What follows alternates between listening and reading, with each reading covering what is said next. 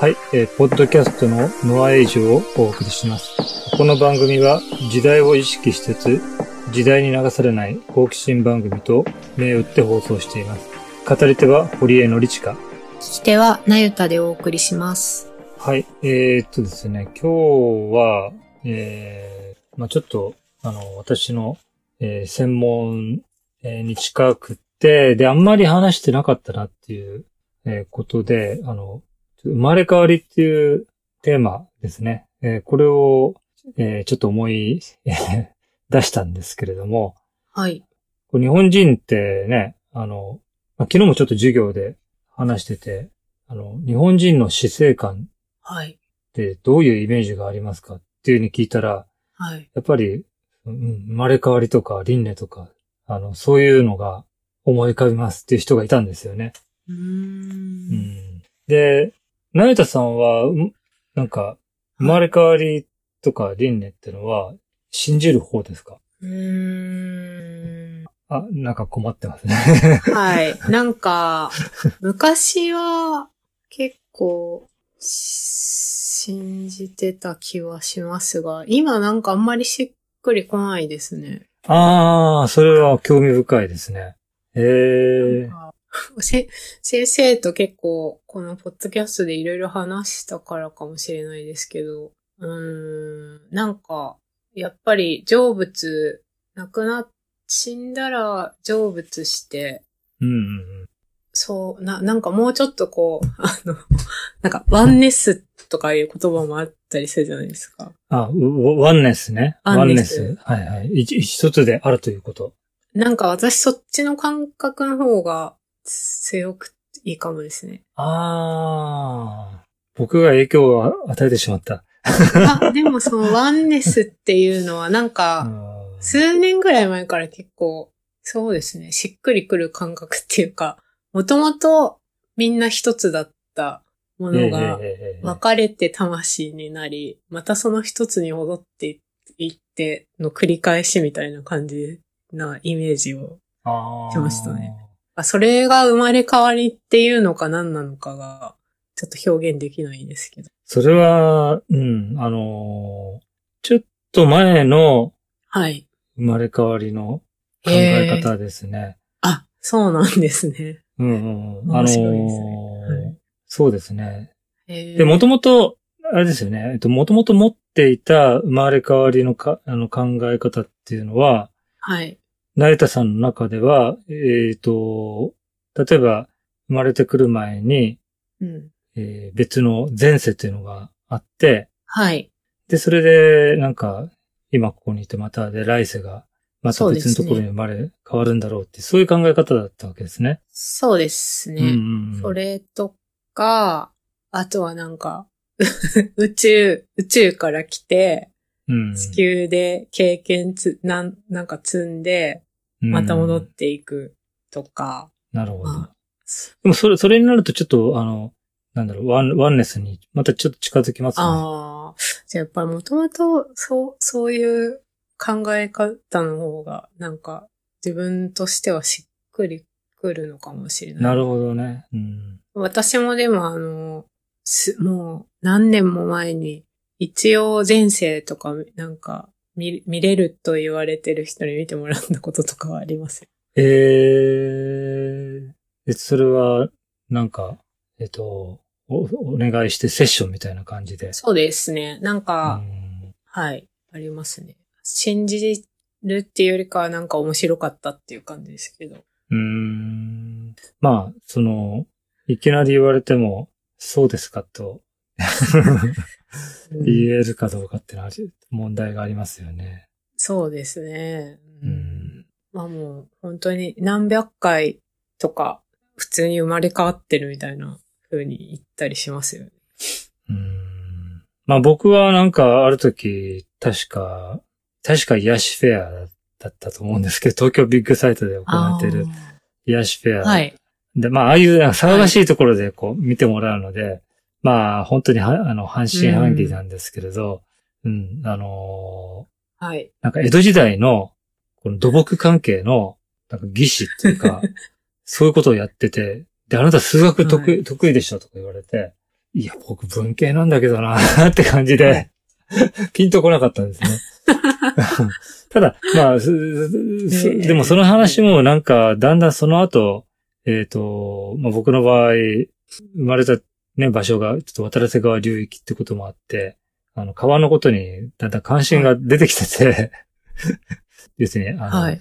まあ、昔あった足尾銅山鉱毒事件とかね、そういうことへの関心から、はい。あー確かに川、江戸時代に結構ね、すいろんな人が住み着いて、えー土木工事をややって、まあ、利根川の流れが変わったりとか、そういうところになんか縁がんあるといえば、なんかできてきちゃったなっていうあの 感じですよね。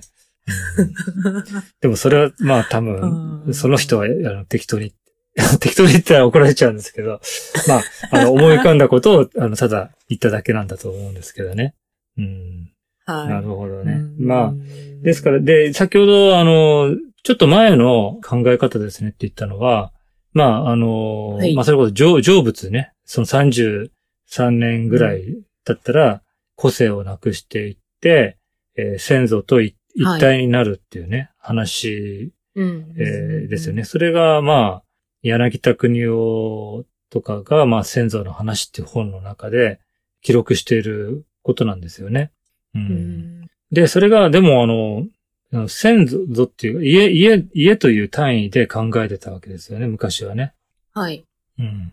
それが、あの、その、だ家単位の中で生まれ変わりをすると、例えばおじいちゃんに似ているとか、おばあちゃんに似ているとか、なんかそういうふうに、あの、子供が言われたりするわけですね。まあ、例えば、亡くなった、亡くなったおじいちゃんの生まれ変わりじゃないかとか、亡くなったおばあちゃんの生まれ変わりじゃないかっていう、あの、意味合いで、えー言われるわけですよね。うん。あところがなんかまあ、えっ、と、80年代、1980年代ぐらいから、えーかなり、あの、前世ブームみたいなのが盛り上がってきて、で、それで、えっ、と、ー。はい。前世からのつながりみたいなものが、まあ、強く意識されるようになったんですよね。うん。はい。そ、その辺の話っていうのは、なんか記憶にあ、記憶にはないか。記憶にないだろうけど、例えば、あの、物語の中で、えっ、と、前世でも、こはい。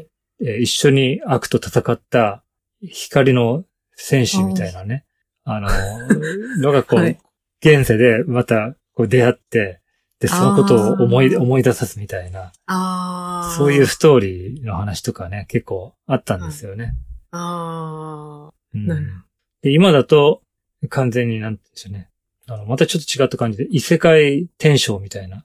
あ。おーうん、異世界、異世界転生ものっていうのが、ジャンルがあありますよね。うん。へえ。なんかそれは、あの、こうし死んだと思ったら、えー異世界に転生してたってう。いうやつで、で異世界においてものすごいなんか力を発揮しちゃったりなんかしてっていう、まあ、そういう一つのパターンが、あの、出来上がってるんですけれど、へえ、そうなの。うん、漫画とかララノベとか、はい。で言われるものですね。うーん。なんか、うんもう私、ほとんど忘れちゃいましたけど、あの、僕の地球を守ってっていうええ漫画うもん確かなんか結構、そういう話がね、あの、はい、出てきますよね、うん。そうだった気がします。僕の地球を守って。でも、これをやってた時時代って、あの、あ後追いですかね、やっぱり。私はそうだったと思いますね。リアルタイム、あ、でもそっか。そんなことないですね。うん。あまあ、これまさしく、その、前世ブームを巻き起こしたという言われていますね。あ、あ、そうなんですね。うん。なんか友達がすごい好きで、うんそれで知ったような。うんまあ、それから、あの、私が、そうですね、結構こう、こういう、うんと、生まれ変わりの観念っていうのは、まあ、ある世代の人は、うん、えー、こういう物語も影響もあああるのかどうかわからないですけれど、はい。多分僕の世代ですかね。あの、今50、えーよ、ごアラフィフって呼呼ばれる世代のあたりの人世代人たちは、はい。うん、なんとなく持ってると思うんですよね。へーで、ところが、あ僕がある時イン、インタビュー調査っていうか、インタビューをしてる時に、はい。こう霊気ってあるじゃないですか、ヒーリング。あああ、なんか手を当てる。そうですね。あれをやってる人が、に、あの、その死後についてどう思いますかって尋ねたときに、はい。いや、あの死後は何もなくなると思いますって言われて、びっくりしたんですよ。あーけ結構普通ね、そういう、こう霊気とかやってる人ってのは、こう、スピリチュアルなエネルギーとかを信じてるので、はい。あの、死後についても何か魂が霊魂から残るとか、そういう風な考え方をする人が、まあ多いと思ってたんですよね。はい。ところがその人は、えっ、と、こう自然の中に溶け込んでいくっていうイメージだったんですね。へえ。だからそのスピリチュアルなエネルギーは持ってるんだけど、で、自分もそういう意味ではスピリットなんだけど、はえい。ーそれは死んだ後は、うんあの大宇宙とか大自然に帰っていくんだと。うーん。なんかそういうあの考え方だった。う。うん。で、それはちょっと近いですよね。さっきそうですね。近いですね。うん。だからそう、あ、そういう考え方も、ある、ある、あるっていうか出てきたんだな、っうん。てことがわかわかりました、あの時うにね。ん。で、まあ、いろいろと、うん、考えてみると、もともと、その先祖とか、あるいは、うぶすなの神、神っていうかね、その土地の、土地の神ですよね。はい。えーそれと一体化するっていう考え方っていうのは、まあ、あったんですよね、もともとね。うん日本にはね。うんうんそれで、えっ、と、アンケート調査をするときなんかは、はい。一応僕はそういう、あの、死後どうなると思いますかっていう質問の中に、はい。この、こう自然とかと一体化するとか、そういう項目を入れるようにしたんですね。はい。うん。んただ数的にはそれほど多くはない。ああ、そうですか。うん。生まれ変わりの方が多いですね。あ、そうなんですね。うん。 そうそうそう。だから意外に、あの、なんていうか、死んだ後何もなくなって大自然に溶け込むっていうのは、あのーあまりそういうことを信じない人にも受け入れられそうじゃないですか。はい。えー霊魂が残るとかって信じない人にも受け入れられそうなんですけど、はい。そんなに多くないんですよ。へえ。まあ、だからないと思うっていう感じの人がお多いんですかね。あの、信じない人っていうのはね。うんあ、生まれ変わりがない。いや、あの、霊魂そのものがもう、ああの、ああ。えー死んだら終わり。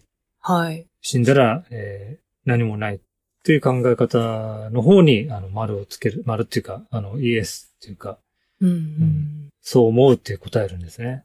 うん。うーん。そうなんだ。まあ、ですから、あのーある意味なんか、古くて新しい考はえい。方なのかな。うん、であー古い古いのは、その家を単位としてたり、土地を単位としてたりしたんだけど、あーはい。あの、ナイタさんの場合は、もっと大きな自然とか宇宙そうで ですね。からね。うん、そうですね。そこが違うんですよね。う。うんん、なので、まあ、多分、えっ、と、そういうのも増える可能性がありありますよね。うん。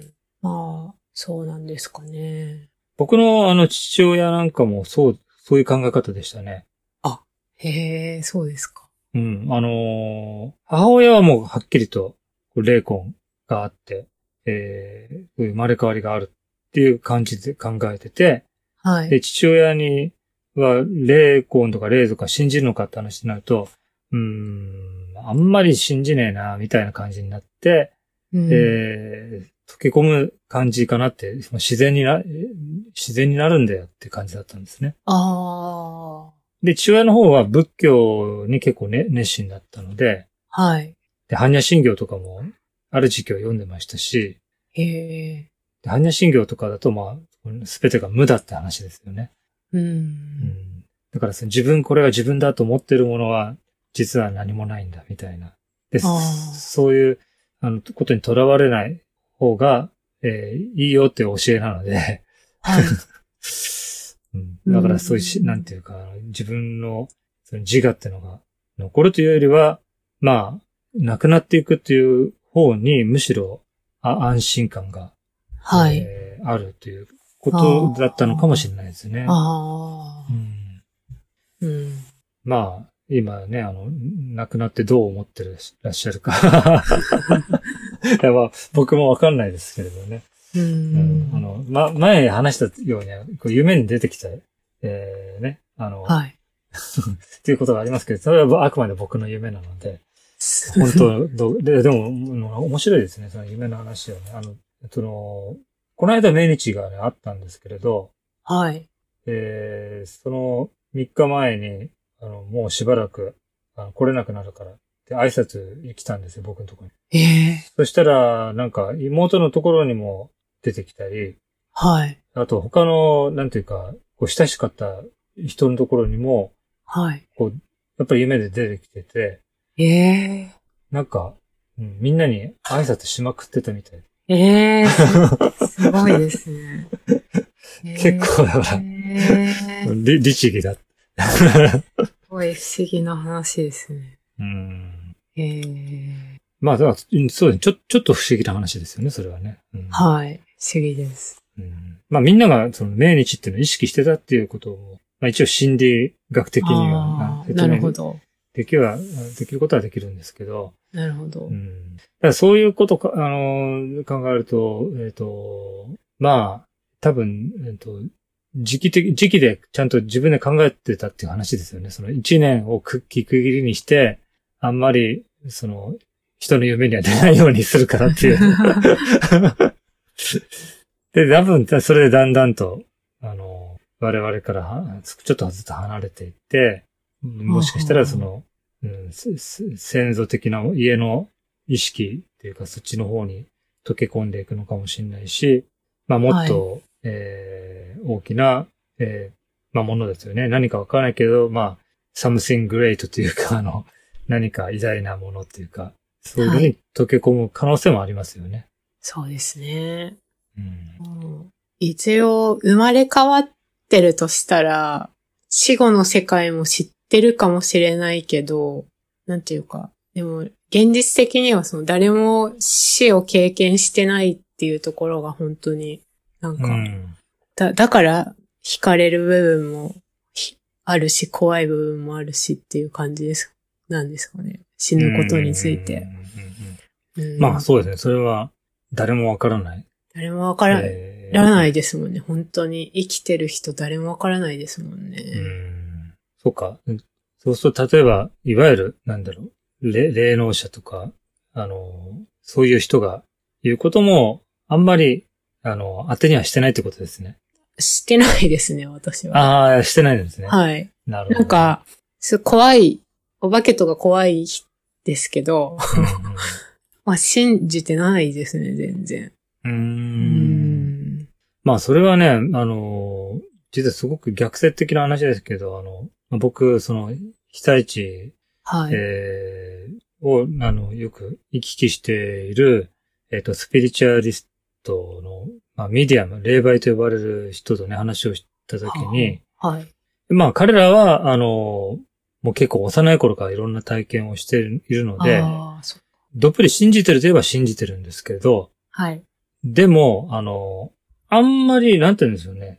絶対的な確信というよりは、自分にはそう、あの、感じたとか聞こえたとか見えたとか、うんうんうん。そういう言い方ですよね。ああ、うん。なるほだだど。それが絶対かどうかっていうと、またちょっと、昔だとサニワって言い方したんですけれど、サニはそれが、はいうんと、本当かどうかをあの判断するはい人ですよね。へー横にいて、あの、な漢字で書くと難しいんですけど、はいサ。ニサニは、そうですね、えっと、えー審判の審ってありますよね。ジャッジする審判はのい。審。これに神様がいて、へ物、あの、人の、その、社、社ですね。え。へえ。心身社っていうより、まあ、なんで、あの山にはサニワって言うんですサけど。ニワって読むんですね。はうい。んで、これは、だかうんすら、横にいて、えージャッジする役割の人ですよね。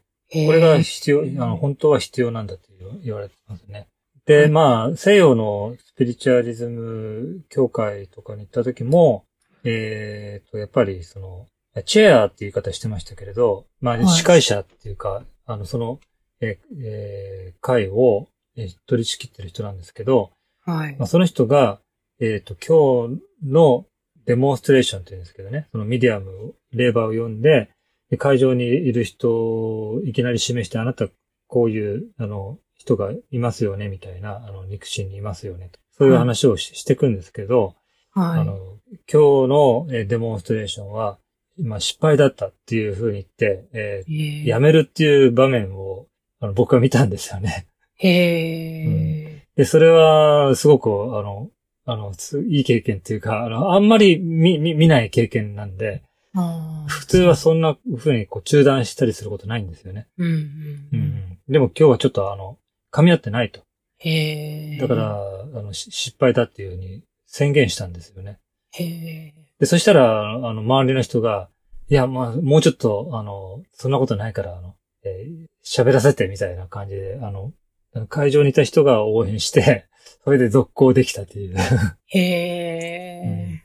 だからその、サニワって、あの、つまりね、僕が言いたいのは、その、ミディアムと呼ばれる人も実は自分のことを絶対視してなくて、ああ。で、それで、まあ、だけども、その自分の、なんて感覚ではこういうことが、あの、見えてくるとか、まああ、ーあるいはインスピレーションが来たとか、きはいあるいは、まあ、あの、聞こえたとかね、そういうことを言う、言うわけですよね。うんうん。でも横にいる人が、あの、もうちょっとこう理性的に、なるほえど。ー判断できる人で、第三者としてね。ね。で、それがまあ、あの、解釈するという行動が、あの、スピリチュアリズムにもあったし、まあ日本だとそういう、あの、こうまあ、し、信託というかね、えそういうものを受ける人、えーのその信託が、えーこう正しいものなのかどうか。まあ、正しいものかどうかっていうのはね、良い、良い神から出てきたものか、悪い神から出てきたものなのかっていう、そういう意味合いもああったと思いますけれど、はい。その出てきた神、神と呼ばれるものを、あの、審判するへえ。人がいたわけですよね。えー面白いですね。うんじゃあやっぱり、そういう役割とか概念があること自体、そのサニワっていう、昔からやっぱりそういうなんか、他のものが見えるっていうか、ら、うん普、通目に、物理的に見えない世界のものが見える人が昔からいたってことです。まあね、そ、それが、うんと今だと、えー今でもね、そういう悩みってすごくありますよ。これは、私はあの、精神病なのかしらとか、そっかそっか。うん、精神病じゃないとしたらこれは何なんだろうとか、あーそういう悩みを皆さん、あの、持って、で、それでトレーニングしして、なんか、あの、そういうのがなくなったんだけど、だからあまり激しく、こう、出てこないようにするっていう傾向があありありますよね。あの、取り憑かれたような感じの人 がいな、最近はいなくななりましたね。えー昔は、あの、なんか取り憑かれたような感じになって、はい。で、それで喋る、あの、口寄せっていうかね、喋るっていうことが多かったんですけど、今はそういう風にならないような、なんていうか、こう瞑想をしたりトトレーニングをして、えーへーそれであの、インスピレーションを、えー並べてって、まあ、それであの、クライアントというか、むしろお客さんの方に判断してもらうっていう。あうーん。へーだからお客さんの方が、えーまあ、もちろん、あの、頭から信じ込んじゃう人もいるかもしれないけど、はナいユタさんみたいに、はい一応セッションしてもらっ、セッションを受けるんだけど、まあ、はあいる種の占いに近いですよね。そうですね。うん、楽しそういう考え方もあるかと思って、うんまあ、あの、それによって何か、あの、そのいいもの、いい教訓っていうか、はい。あの、いいガイドになるようなものがあれば受け入れるっていう、はい。そんな感じですよね。うーうんん。うーん。まあ、ですから、生まれ変わりみたいな、ある意味突拍子もない、あの、ことでも、うん、まあ、一種の占いとして、はい。えーつまりサインですよね。そういう見えるっていう人がはい。言ったことを一つのサインとして捉えていく。だ僕だったら土木技師だったと。河川、河 川、河川工学の専門家だった。ではい数学好きでしょって言われて、いや、特に。っていうところから、あの、だなんか後から考えてみたら、まあなんかそういう前世が自分にあったとしてもおかしくないなっていう気持ちになって、今関心を持ってることをこう、はい。正正当化するとかね。うん そういうふうに、あの、まあ、使う可能性はある、ありまうすよね。ん。そうです。うん。うんまあ、そういう意味では、まあ、も、盲信する対象にはなり得ないですからね。わか、わかんないですからね、全絶対に。そうですね。わかんないですもんね。 うん。うん。僕もあの、うんと、自分で対抗催眠みたいなのをええして、はいはい。なんか、いろいろあるんですよ、あの。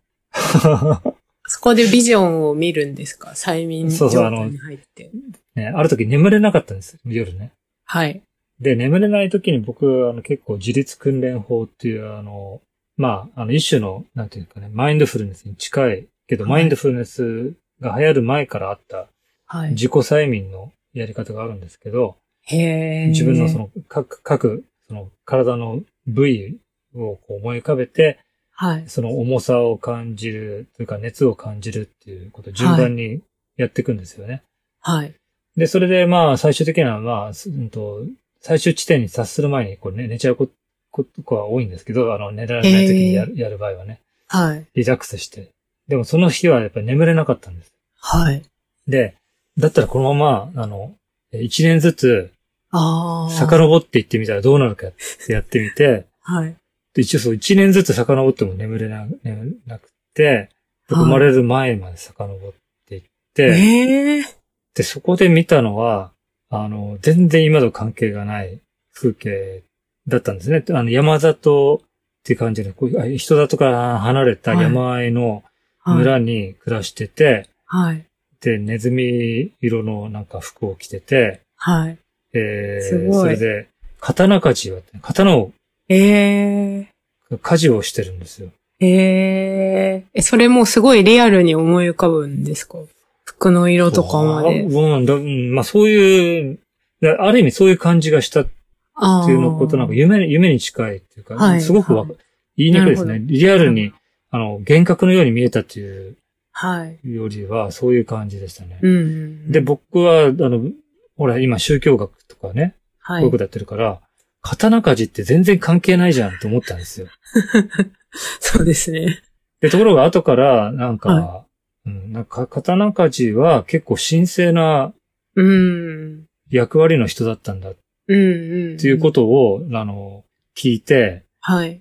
やっぱり、すごく不思議な、うんあれですね、鉄をこう鍛えてって、うん。こう切れるものにしていくっていう。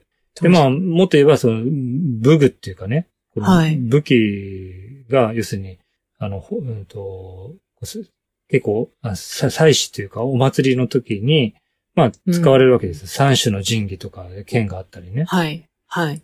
だから、昔の人は、その、刀と、刀剣、刀とか、まあ、剣とか、剣とか、はい。そういったものに、うん、なんか今日よりは、あの、もうちょっと、うん神聖な意味を込めてたっぽいっていう。うんで、それで、あの、後から納得させました。 ああ、うん面白い、すごいですね。それは面白かった。あの、で、その前は、前世は中国、絵を描いたり、書を、書道をやってたりはい。してて。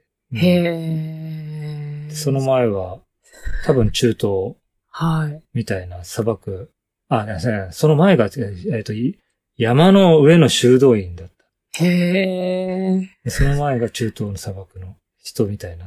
そんな感じでしたね すごいいっぱい遡ったんですね。そうなの、眠れないからね。へえ。まあでもそれが全くね、そういうこと、あの、江原博之さんが言うみたいに、え夢物語と思って聞いてくださいねってからよく言うんですけど、はい。あの、前世の話をするときには夢物語だと思って聞いてくださいって。まあうん、ある意味、まさしく夢物語ですから、ね、寝る前のなんか、うん。そう。だから、あの、まあ、信じてるかどうかって言われたら、難しいですね。うん。うん。そういう自分も、そういう、なん、なんていうか、要素もあるかもしれないうんうん。っていうところで、なんかその、自己像っていうか、それをこう一つに固めない、えーうんうん。ための、なんていう、イメージなのかなっていう思いますね。なるほど。うん。うん。まあそんなところでですね、 あの、ちょっとはい。いろんな話をしてしまいましたけれど、この、多分ま、この生まれ変わりの話は僕はネタが尽きないので、いや、面白かったです。また、あの、はい機会があれば、あの、違った切り口ではい。話ができればいいかもしれません。はい。はい。というわけで、とりあえず今日はこの辺で終わりにしたいと思います。はい。えーお聞きくださった方、えーどうもありがとうございました。ありがとうございました。